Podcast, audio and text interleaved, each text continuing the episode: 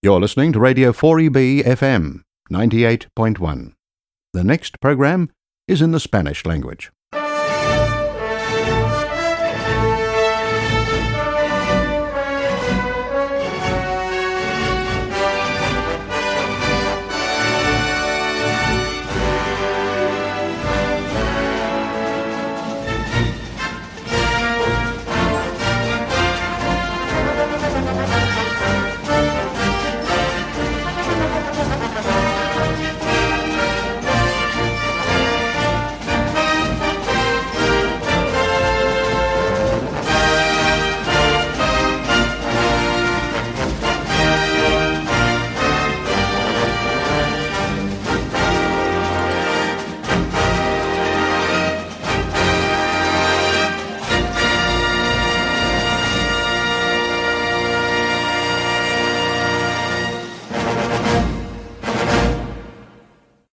Buenas tardes a todos y bienvenidos a un nuevo programa de Un partido de película. Hoy vamos a hablar de un deporte muy popular aquí en Brisbane y es el deporte de la vela. Eh, la bahía de Brisbane es un sitio estupendo para practicar la vela, que es muy cerrado y entonces hay un poco oleaje. Eh, yo mismo he tenido mi pequeña experiencia practicando la vela en un pequeño velero de cuatro metros. E hice un curso en el eh, náutico de Manly y mi profesor mm, me aprobó y se quedó extrañado de que haya aprobado y que hiciera las maniobras que me saliesen bien en el examen porque en las clases no daba una.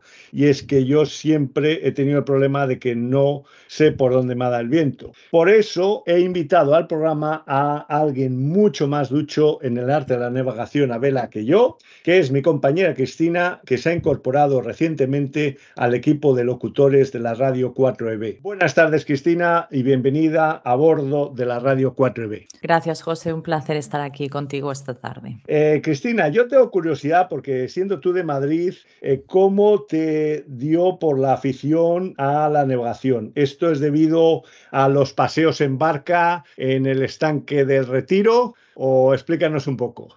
Pues mira, podría ser, la verdad. Yo siempre digo que soy, soy una marinera de secano, porque claro, como bien dices, yo soy de Madrid. Lo que pasa es que yo tengo la mitad de mi familia de Galicia.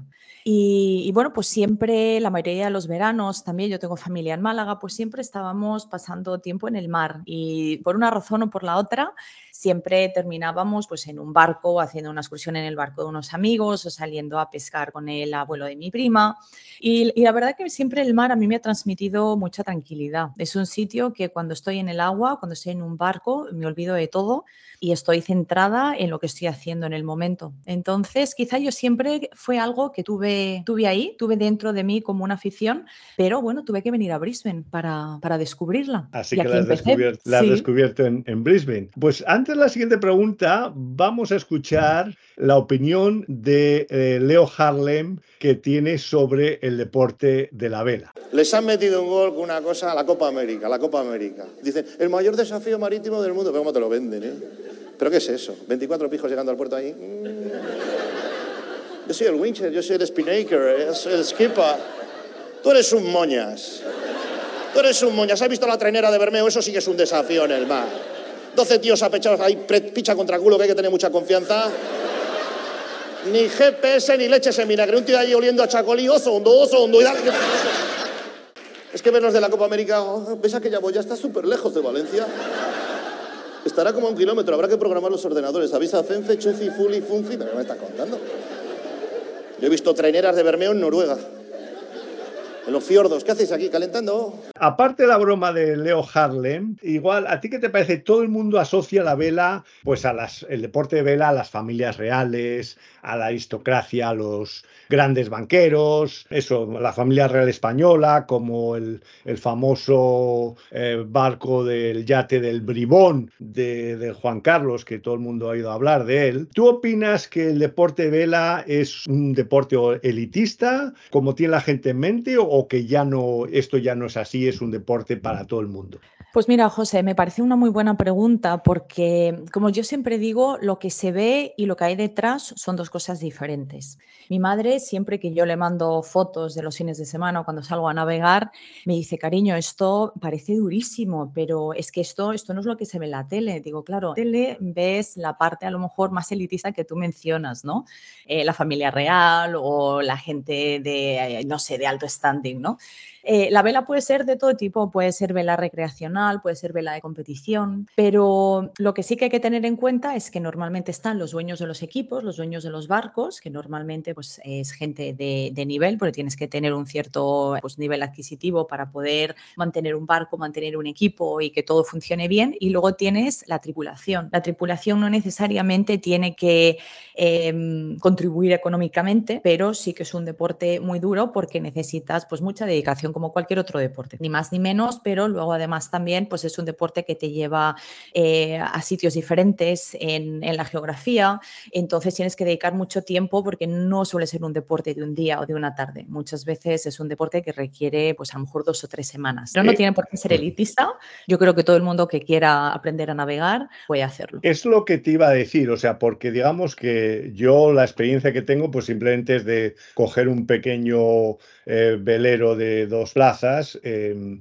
em, digamos eso, de cuatro metros, el pacer que dicen aquí, y que te puedes dar eso, una vuelta por la bahía, navegar un par de horas, y luego tienes ya el que digamos, lo que haces tú, en que ya necesitas una tripulación, un barco de muchos más metros de eslora, eh, navegas durante más tiempo. ¿Podrías un poco explicar esas dos diferencias o las dos posibilidades de practicar el deporte de vela? Sí, claro que sí. Eh, para cualquier persona que quiera a lo mejor empezar a practicar vela, eh, puedes hacerlo de dos maneras o, bueno, de muchas más de dos, pero así pensando para, para, poder dar indicaciones así claras y que la gente que a lo mejor tenga interés pues pueda empezar. Yo lo primero a lo mejor que podría recomendar si no se tiene ninguna em, experiencia en, en, vela antes de una navegación es apuntarse a un curso de navegación básica hay un par de escuelas aquí en Brisbane, en la zona de la bahía de Moreton, que uno se puede apuntar, te dan las nociones básicas y luego a partir de ahí tú puedes poner tu nombre en el club náutico al que, al que pertenezcas o el que esté más cerca de tu casa y ahí pues normalmente hay barcos que buscan tripulación pues para em, regatas de día, cosas así un poco más relajaditas, ¿no? Y luego también te puedes dedicar a la vela a lo mejor un poco más pequeña, pues te unes a un club y tú lo que haces es alquilas tu barco o puedes tener incluso eh, tu, propio barco, un barquito pequeño, los que mencionabas antes. Aquí se llaman lasers o lasers y creo que en España también se, se les denomina igual. Y hay mucha gente que los tiene, gente que los, los lleve, los trae en el tráiler y, y, ya está, y salen a navegar, ¿no? Luego hay gente que no hace vela de competición, que hace simplemente vela porque les gusta y salen a navegar dos o tres días, una semana. Para alguien que, que, le interese eh, practicar esto en, en, Brisbane, em, ¿podrías, digamos, eh, recomendar algún sitio, como tú has dicho, de empezar en un club, hacer un cursillo sobre vela y también alguna idea de, de lo que puede costar esto?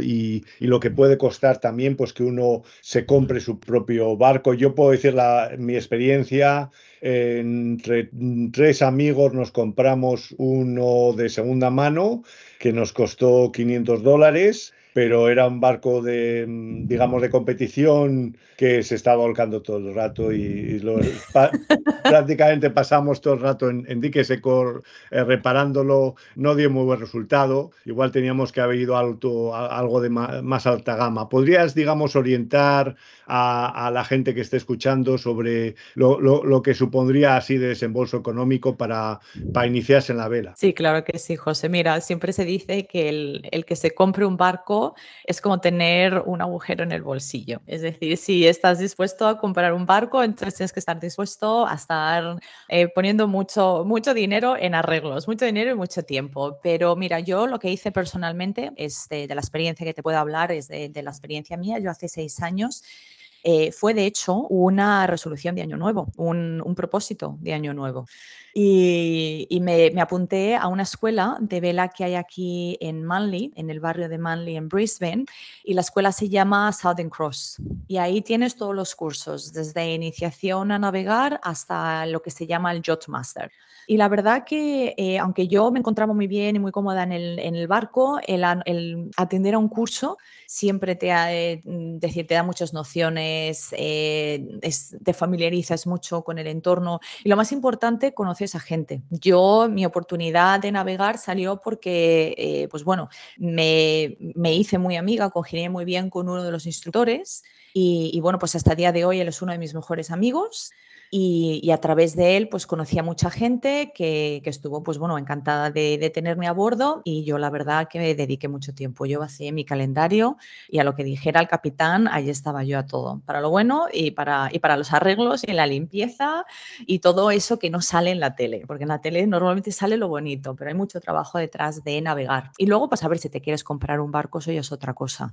Normalmente se recomienda o es mejor alquilarlo, salvo que sea algo que vayas a usar mucho. Eh, ¿Dónde se pueden alquilar eh, estos eh, barcos así pequeños para darse una vuelta por la bahía? ¿Tú tienes alguna idea de esto?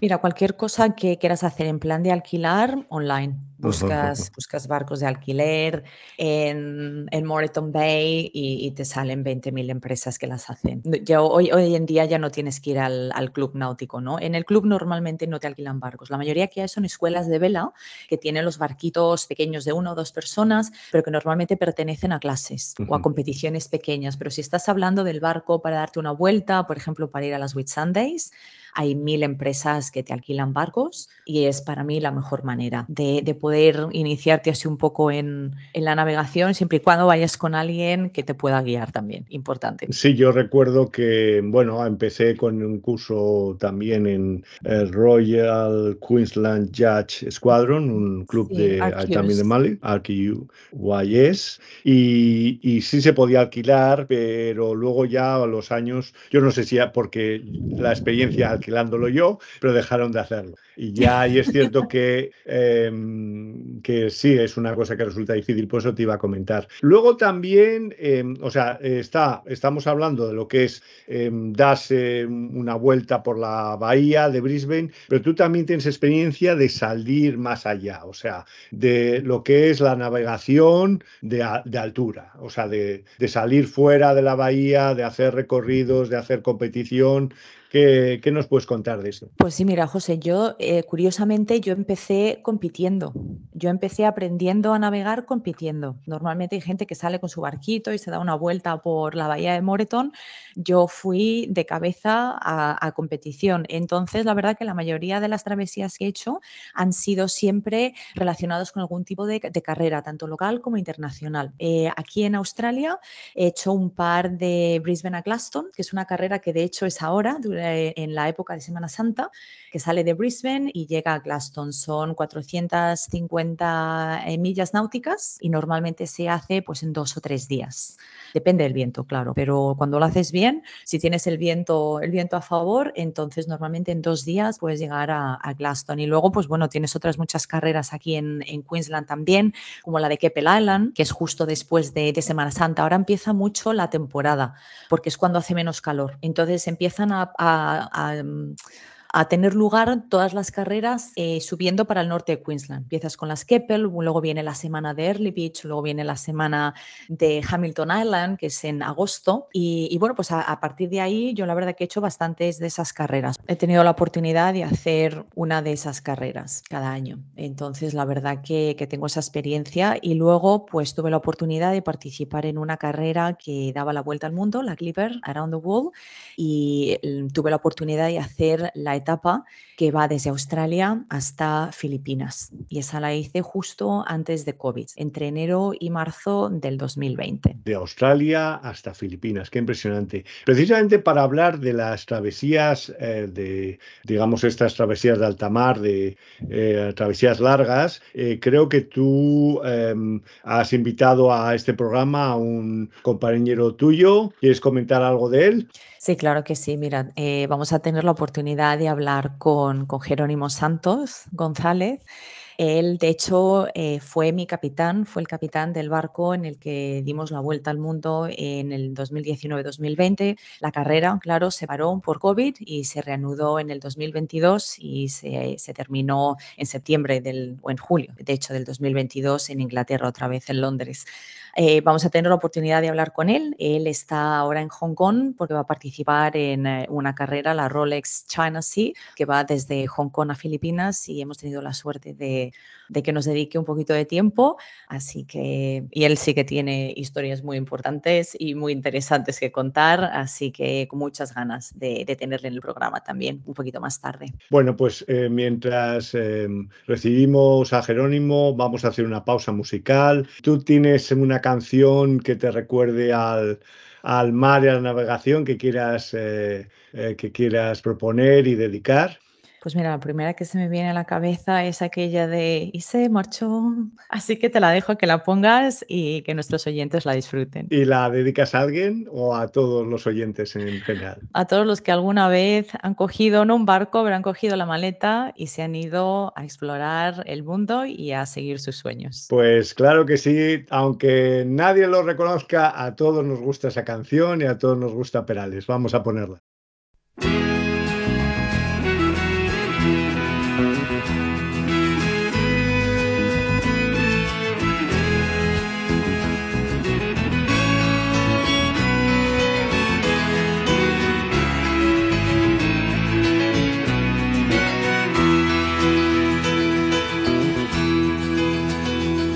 Se fue, tomó sus cosas y se puso a navegar. Una camisa, un pantalón vaquero y una canción. ¿Dónde irá? ¿Dónde irá? Se despidió y decidió batirse en duelo con el mar y recorrer el mundo en su velero y navegar, navegar. Y se marchó y a su barco le llamó libertad y en el cielo descubrió gaviotas y pintó estelas en el mar y se marchó su barco le llamó libertad y en el cielo descubrió gaviotas y pintó estelas en el mar.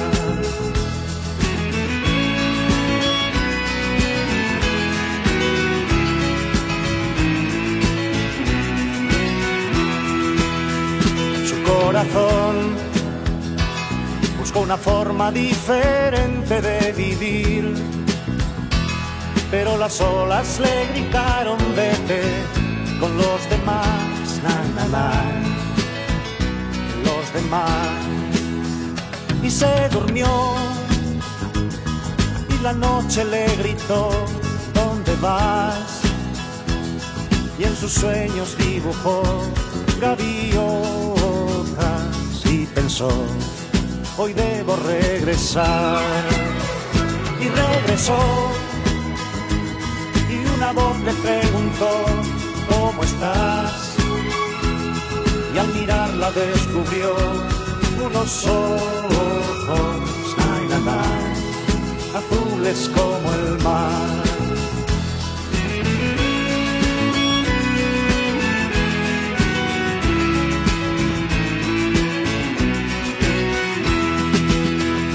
regresó y una voz le preguntó, ¿cómo estás?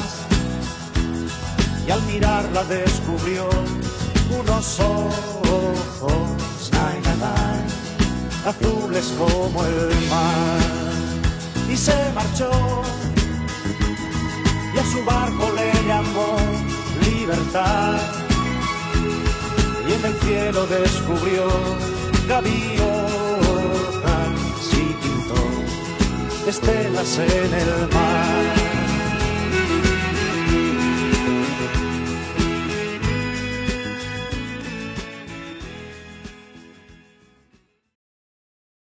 yo cojo el balón aquí y hago esto y esto y esto y esto y esto y esto y esto y gol.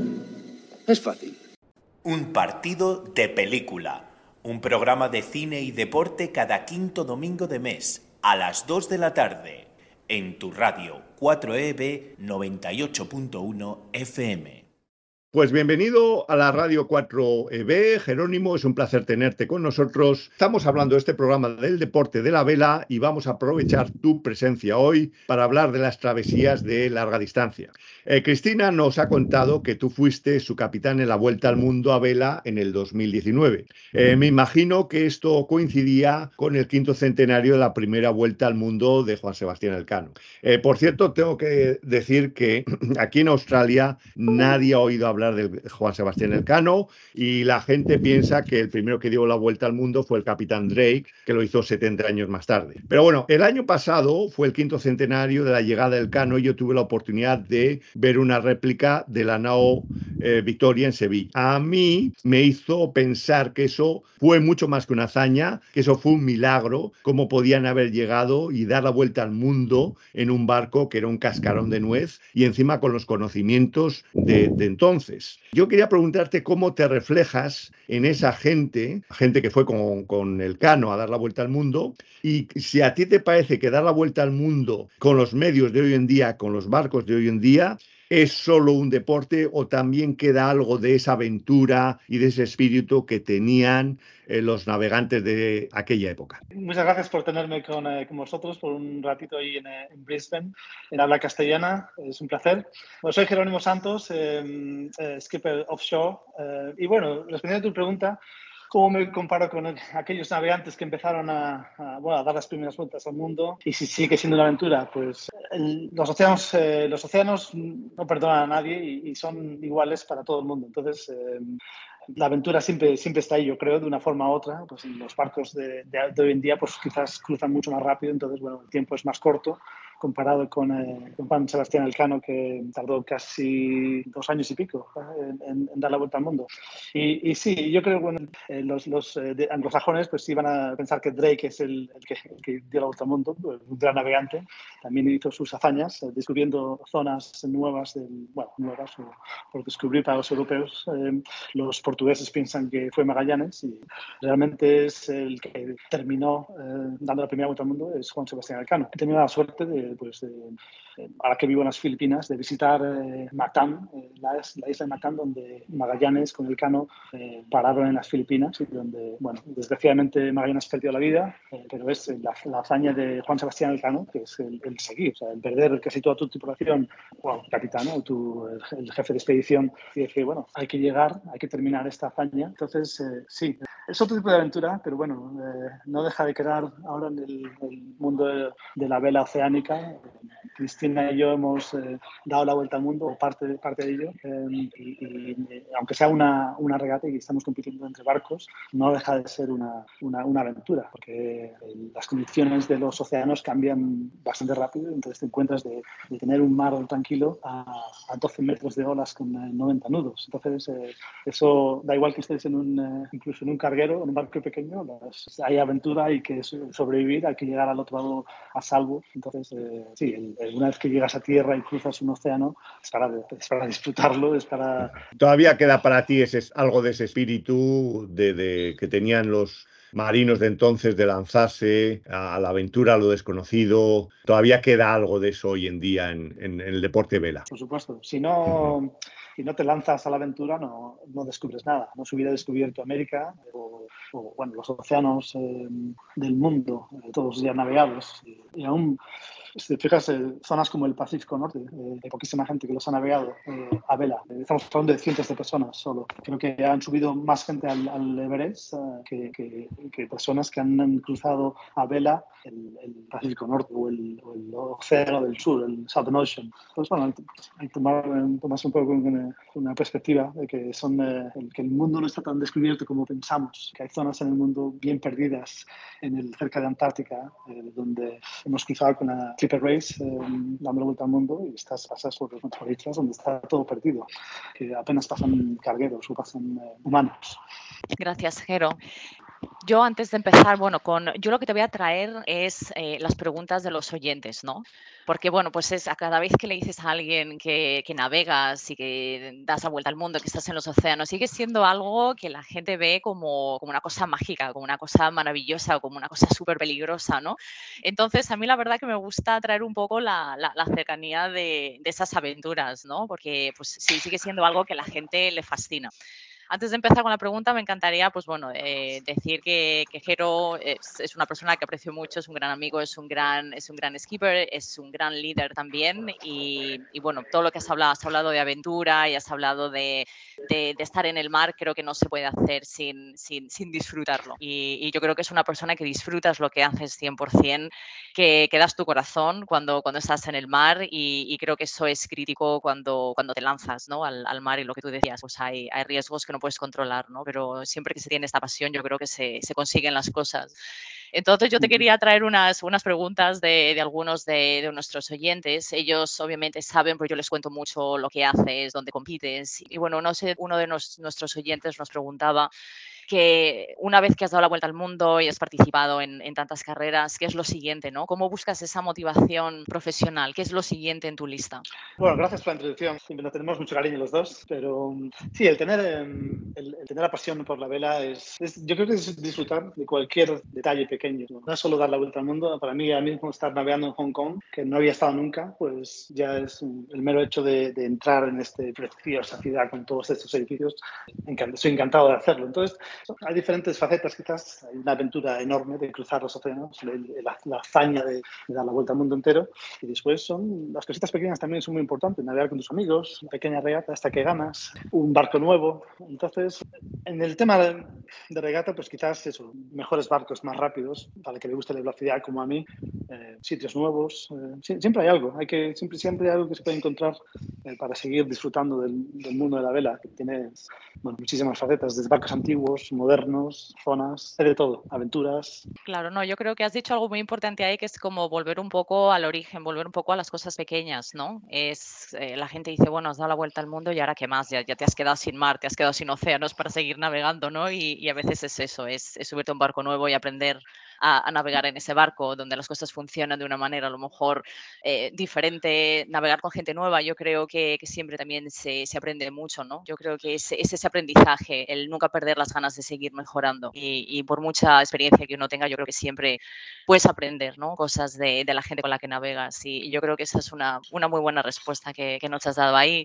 Y, y, otro oyente nos preguntaba que cuando pasas tanto tiempo fuera de casa, ¿qué es lo que nunca falta en tu maleta? ¿Qué llevas en tu maleta que nunca falta? Buena pregunta.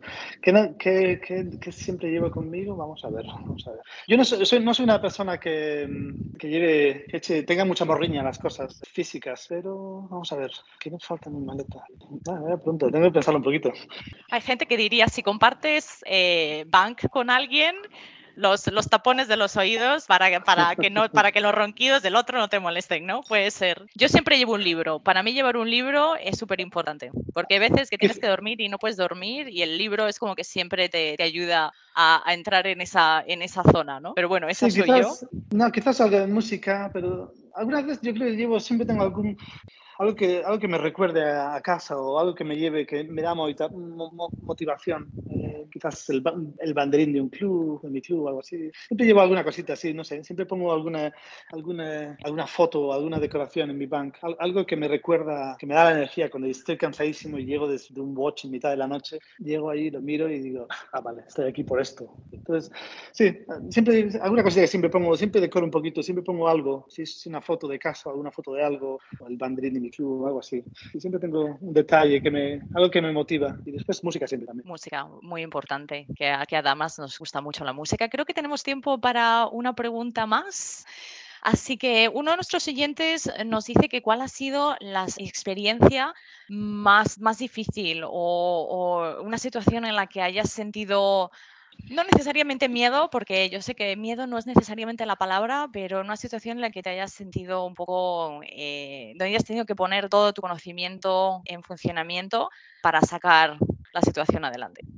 Bueno, pues hombre, siempre, siempre hay que tener respeto al estar en el mar. Igual que estés en el, navegando en frente de tu club náutico o en medio del océano, a los, al mar en general, los barcos, pues respeto, respeto un poco, siempre, siempre algo de riesgo. Entonces, em, pues yo siempre, eh, siempre en las situaciones donde, fíjate que en la, Clipper Race eh, éramos 18, 18 tripulantes, eh, bastante, bastante, gente. Entonces, em, que todos estén seguros, están todos bajo mi responsabilidad como capitán. Entonces, que todos estén seguros es lo que siempre me ha, es lo que tienes en el estómago, un poquito, que siempre hay situaciones donde, de viento fuerte, situaciones donde, bueno, pues la gente se hace daño y, entonces eso siempre ha sido para mí esos momentos donde que todo el mundo esté seguro los momentos más difíciles, que el barco esté íntegro y no se rompa, porque bueno, eh, las situaciones cambian y son bastante brutales muchas veces. Eh, como ha sido una, en, el, en el Southern Ocean, en el, Mar del Sur, eh, cruzando desde mm, Sudáfrica hasta Australia, hasta Perth o Fremantle. Fremantle, sí. Fremantle tuvimos ahí una situación, pues, quizás unas, unas 12 horas de, de, olas enormes de, que nunca, nunca he visto. 14 metros em, y vientos casi tocando los 100 nudos de, viento. Entonces es, vas a, sobrevivir un poco. Entonces em, me acuerdo de las olas rompiendo en, la cubierta del barco y cientos de litros eh, de agua pues entrando en la cubierta. No, no dentro del barco en sí, pero en la cubierta. Entonces em, barren a todo lo que encuentran por medio. Entonces eh, tripulantes estamos todos enganchados bien al, barco con, con líneas eh, salvavidas, pero no te puedes hacer bastante daño. Entonces, eh, esos momentos, me acuerdo de, pasar esas 10 o 12 horas, unos momentos difíciles donde, bueno, no quieres que nadie se caiga al agua, que se haga daño y, olas enormes donde dices tú, yo, por aquí no, no, voy a surfear, no, no, voy a, no voy Cuando digo surfear es, es, eh, bajar la ola porque, porque, esto va a empezar a, coger velocidad y nos, nos, nos, la pegamos. Entonces, eh, sí, hay, hay, momentos difíciles, me acuerdo de, de ese, en, toda la vuelta al mundo, ese momento, digo, oh, no sé si es miedo, como estás, la responsabilidad del barco y de la tripulación. Bueno, miedo tienes que quitártelo de alguna forma, pero ese respeto y esa tengo que hacerlo todo perfecto, eh, no, que no quiero ningún problema aquí. Entonces, eh, sí, me acuerdo de, mandar a bastantes tripulantes, o casi todo el mundo em, abajo, dentro del barco, y, quedarnos dos afuera, eh, casi pues, atados a, la, a, la, rueda y a donde pudiésemos para poder no, no, no salir volando. Pues sí, sí, hay momentos, entonces, momentos sí, sí, no, desde luego. Y gracias por, por eh, recordarme esa, esa, experiencia otra vez. Escuché, obviamente, aparte de, de la tripulación, relatar esa, esa, esa parte de, de esa de esa etapa, ¿no? El, el, Océano del Sur o el Mar del Sur, que tiene tan, tan buena fama posiblemente por, por las razones equivocadas, pero, pero bueno, como, como nos dices, ¿no? incluso alguien con tantísima experiencia como tú se enfrenta a cosas nuevas en cada, en cada travesía, en cada, en cada aventura, ¿no? Entonces yo, yo creo que esto también es, es algo que nos sigue inspirando, ¿no? Aunque hagamos la misma regata cuatro o cinco veces, siempre, siempre hay algo nuevo, siempre hay algo que nos, que nos reta, ¿no?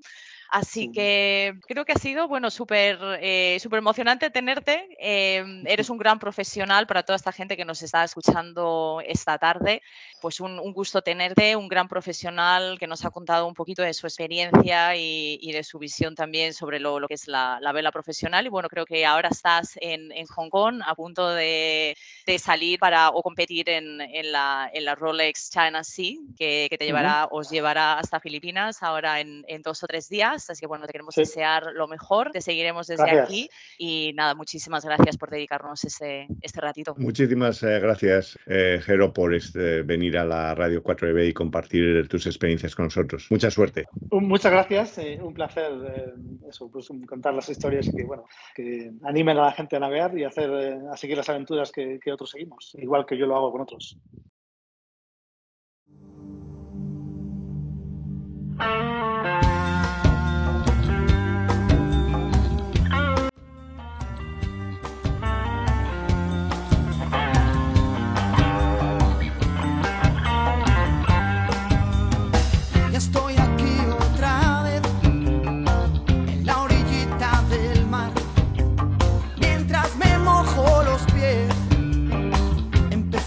Vas a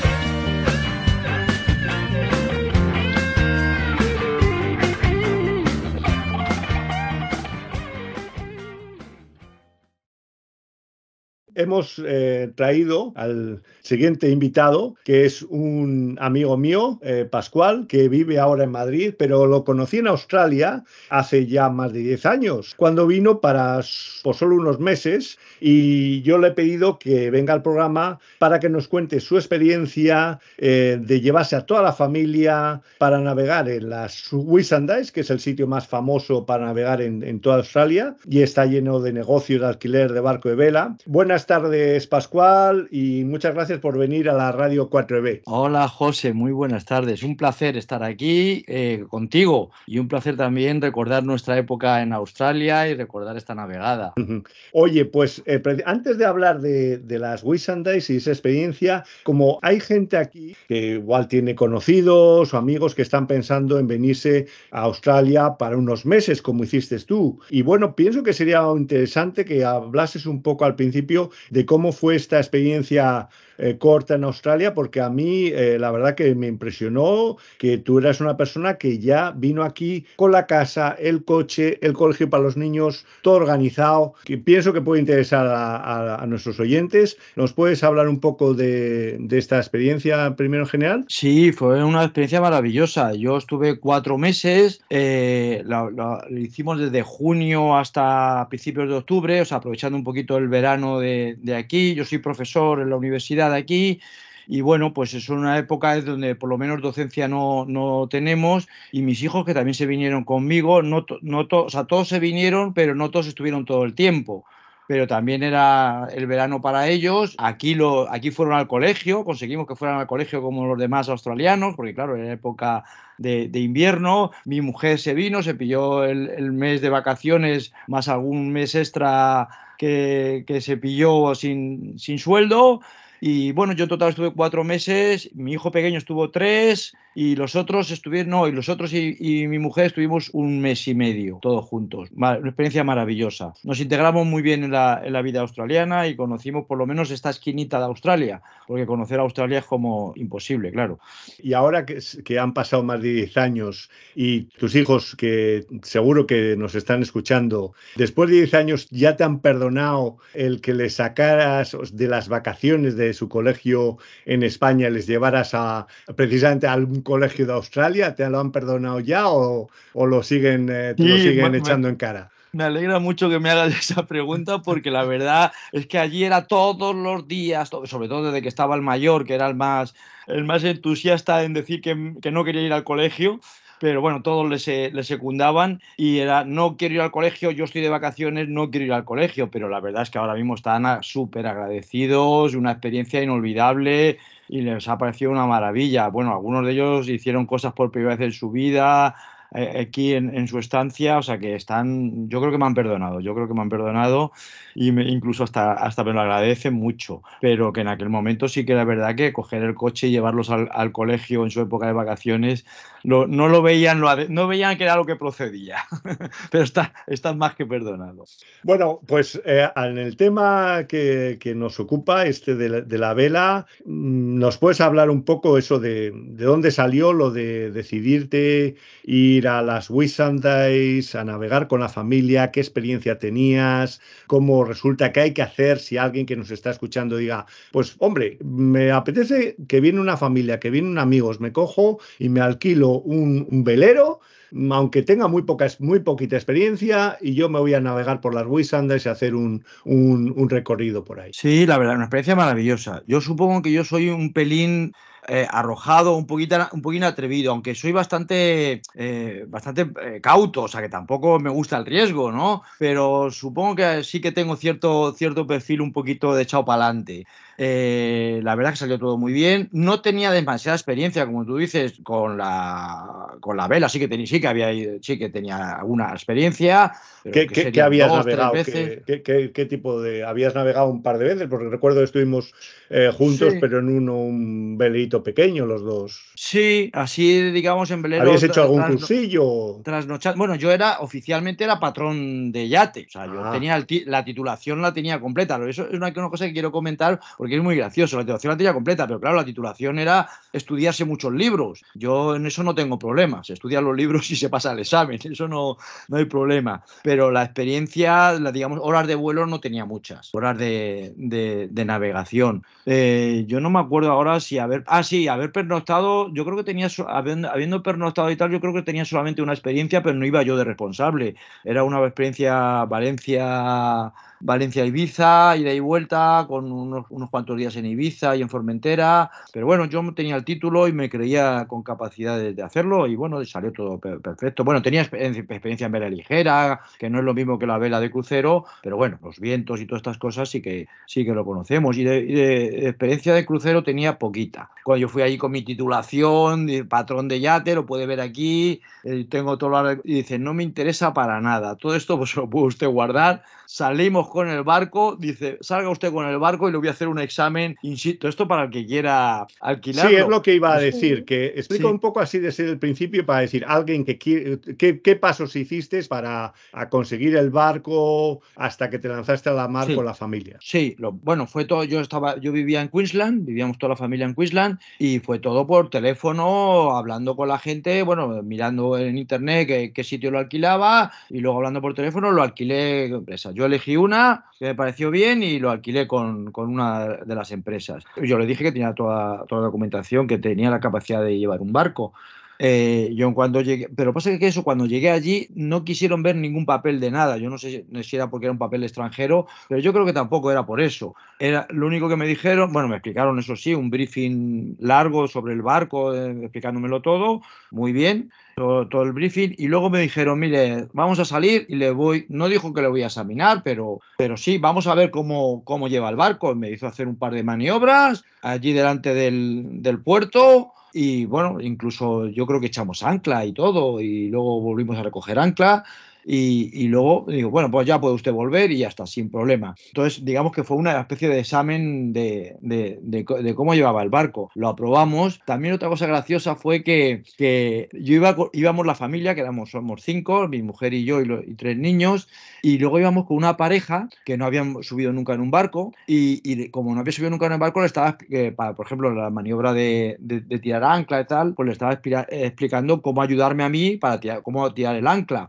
Le explicó todas las cosas y ya le habíamos dicho que no tenía experiencia, le explicó todo y cuando terminamos y volvimos le dijimos la sorpresa, la gran sorpresa para él, que es que al día siguiente cambiábamos de, de tripulación y esta pareja se bajaba y entraba otra pareja. Entonces el hombre dice, bueno, yo he estado perdiendo el tiempo aquí explicándole a este señor cómo se ayuda a tirar el ancla y resulta que cambian de, de pareja. Y entonces en todo el barco el único que tenía experiencia, alguna experiencia, eras tú. Era yo, sí, la verdad es que era yo el único. Mm, mi mujer había ido, de, pero mi mujer va de, de, de mandada, de lo que le digan. Y mis hijos nada, mis hijos nada. Mis hijos eran jovencitos, vamos, estamos hablando que tenían, el pequeño tenía 10, 11 años y luego pues 13 y, y 13 y 15, vamos, eran jóvenes, muy jóvenes y, y, los demás no tenían experiencia y cambiamos de tripulación, salió todo muy bien. Salió, cambia, al día siguiente alquilamos en, en, Early Beach, fuimos con el, con el barco a, Long Island, que es donde teníamos la otra, los otros amigos, porque todos no cabíamos en, a bordo y en Long Island hicimos el cambio de tripulación al día siguiente. Unos bajaron con la Zodiac y otros subieron. Allí la verdad es que sopló bastante viento en ese, en ese canal, los, 20, los 25 30 nudos seguro. Y allí cambiamos de tripulación y ya con la nueva tripulación, todos inexpertos, menos yo, nos, nos, nos dirigimos a la Whitsunday. Vimos una ballena preciosa, lejos, la vimos lejos, soplaba mucho el viento la, la vimos un poquito lejos, pero precioso, muy bonito. Luego fuimos ya a, a la Whitsunday. Cristina, ¿tú quieres preguntarle algo a Pascual? Quería decir, sí, sí, no, me, me está, estoy encantada de escuchar, de escuchar tu aventura porque, bueno, pues las Whitsundays, para todos los que nos escuchan, que no son de aquí, de, de Queensland, pues eh, son las islas del paraíso de la barrera de coral, donde si se va a navegar hay que ir a las Whitsundays, ¿no? Son islas de arena blanca y normalmente están bastante protegidas del, del viento, también en muchas bahías donde uno puede anclar pero no, me estaba, este, estaba escuchando porque, porque sí que es un reto llevar a toda una tripulación que no sabe, que, que no tiene ni, ninguna noción. Sí. Aunque estos, estos barcos están diseñados para la mayoría de las veces poderlos navegar con una sola persona, ¿no? La- hay muchas cosas que son eléctricas y todo,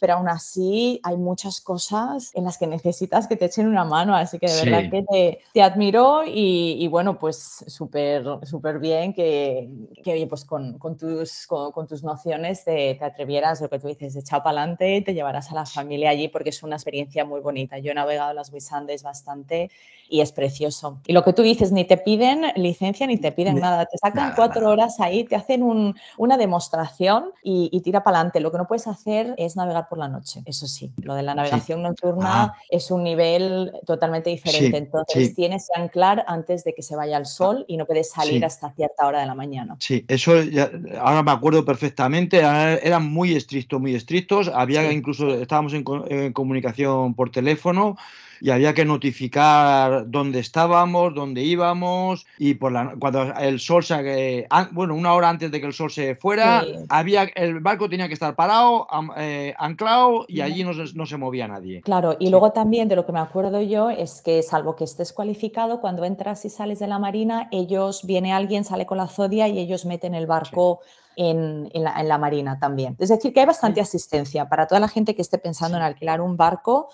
Con tener algunas nociones normalmente no hay ningún problema, tienes bastante apoyo. Eh, ¿Cuántos días estuviste, eh, Pascual, en las navegando? Pues yo creo que fueron cuatro, cuatro o cinco, yo creo que fueron cuatro. Una, eh, el, primer, el primer día Long Island, luego el siguiente día fuimos entre, entre Hamilton Island y la Whitsunday, una, una especie de canal, luego llegamos a la, a la playa de, de Whitehaven, que es, bueno, pues como su nombre indica, lo del Haven, yo creo que lo han puesto, que para muchísimos es la, la playa más bonita del mundo, y bueno, de- desde luego de las más bonitas del mundo lo es. Son kilómetros de, de playa virgen preciosa, salvaje, y además como todo el mundo, los barcos están en la parte sur, si quieres te pones a andar, andar y estás fuera de, sin ver a nadie, en una playa preciosa. Sí, es de allí paraíso, fuimos. ¿verdad? Qué bonito. Es precioso, precioso, precioso. Vamos, en muchos sitios está puesta como la, la playa más bonita del mundo, vamos.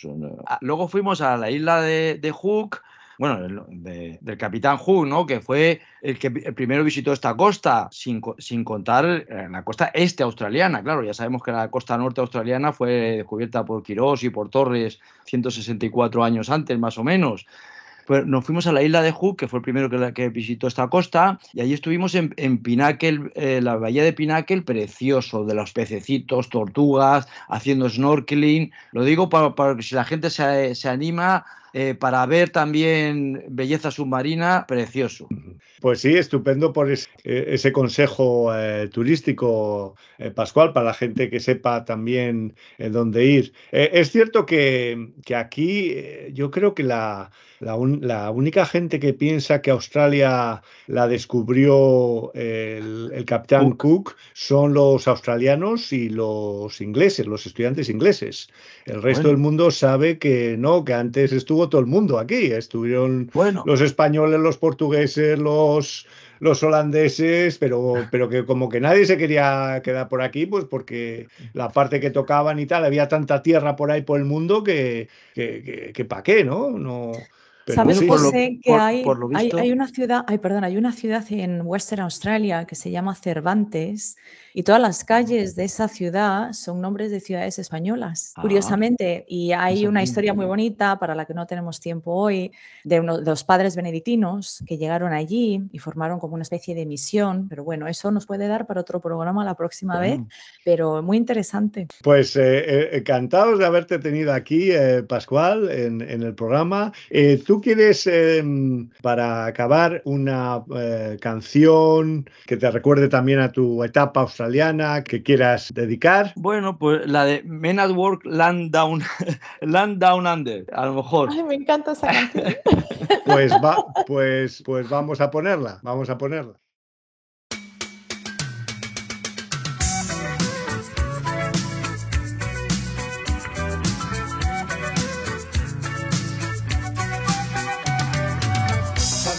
In a trailhead full of zombies. I met a strange lady, she made me nervous. She took me in and gave me breakfast. And she said, Do you come from a land down under?